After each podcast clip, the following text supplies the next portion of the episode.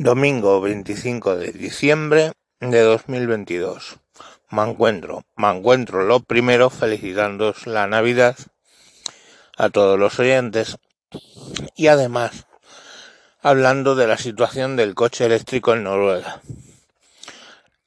En capítulos anteriores os he dicho que ahora ya en Noruega era más caro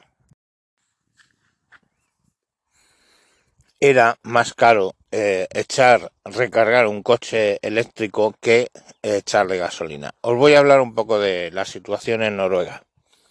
Para empezar, Noruega es un país aproximadamente la mitad que España, un poco más, pero que tiene una población eh, inferior a la de Madrid capital. Hablamos de 3 millones 800 o algo así.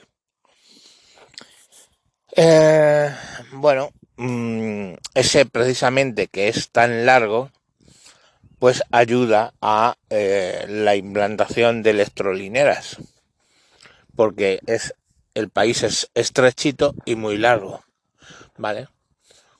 Noruega eh, era un país pobre, un país pobre que emigraba cantidad de gente a Estados Unidos para ganarse la vida en algo más que la salazón de pescado, pero en el año 60 se descubrió eh, que tenía muchísimos hidrocarburos, reservas de petróleo, de gas, pues un montón, ¿no?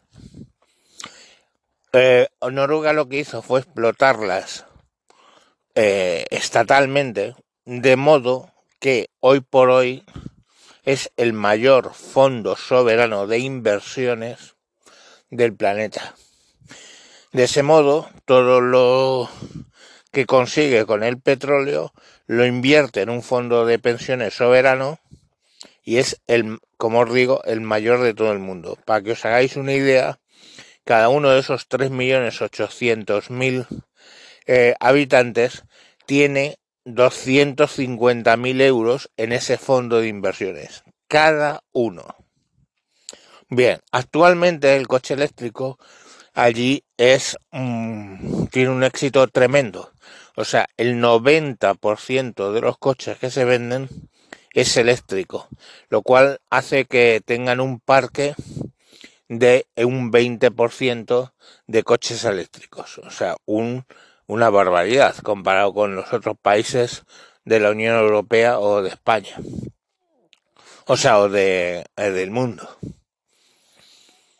¿Qué, ¿Qué ocurre? Bueno, ocurre que la mayor fuente de electricidad del país es eh, hidroeléctrica. Y entonces, eh, paradójicamente, es como vendo chuches, no como chuches, y con eso financio el dentista para todos.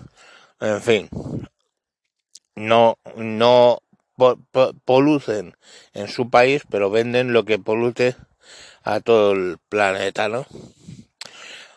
El caso es que, como os digo, pues hay muchísimo coche eléctrico y eh, al depender tantísimo de la energía eléctrica hidroeléctrica, ahora con el cambio climático y las sequías que están habiendo, pues eh, Noruega ha tenido que importar de Suecia electricidad. ¿Qué es lo que pasa? Pues que todos los coches, allí sí que hay un sistema real y que todos cobran, por el cual financian los coches eléctricos. ¿Cómo los financian? Bueno, dado que no emiten y no tienen que pagar las tasas de emisión por esos coches, los coches van sin IVA. Eh, no nos volvamos locos, Noruega es súper caro y probablemente un coche, aunque sea sin IVA, sale infinitamente más caro que un Tesla 3. Pero la realidad es que se están ahorrando un veintitantos por ciento de IVA.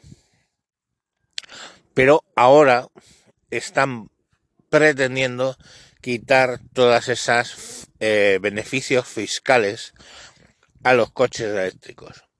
¿Por qué motivo?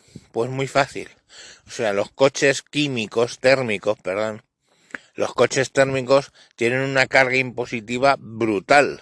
tenéis que entender que más de la mitad, en España, más de la mitad de la gasolina, del precio de la gasolina, de ese unos 50, más de la mitad, incluido con el descuento que ahora nos dan y se va a acabar a principios de año, más de la mitad son impuestos. Entonces los estados recaudan un mogollón de dinero por la gasolina. Mientras que con la electricidad, pues eh, cargan menos. Entonces, eh, bueno, pues tienen que conseguir de vuelta todos esos impuestos y para pagar la electricidad a Suecia, básicamente. Y en la primera medida probablemente sea volver a poner el IVA en los coches eléctricos. Pero vamos, hay otros beneficios eh, monetarios fiscales relacionados y bueno, pues tenemos que ir pensando en ello.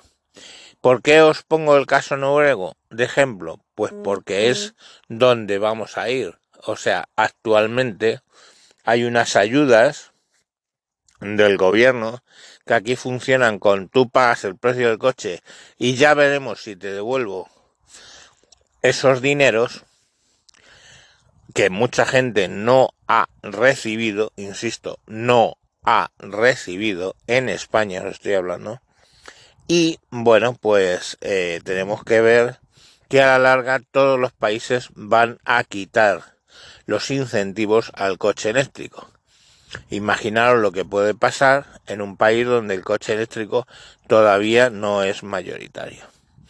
Bueno, pues sin más os dejo un saludo y lo dicho, feliz Navidad.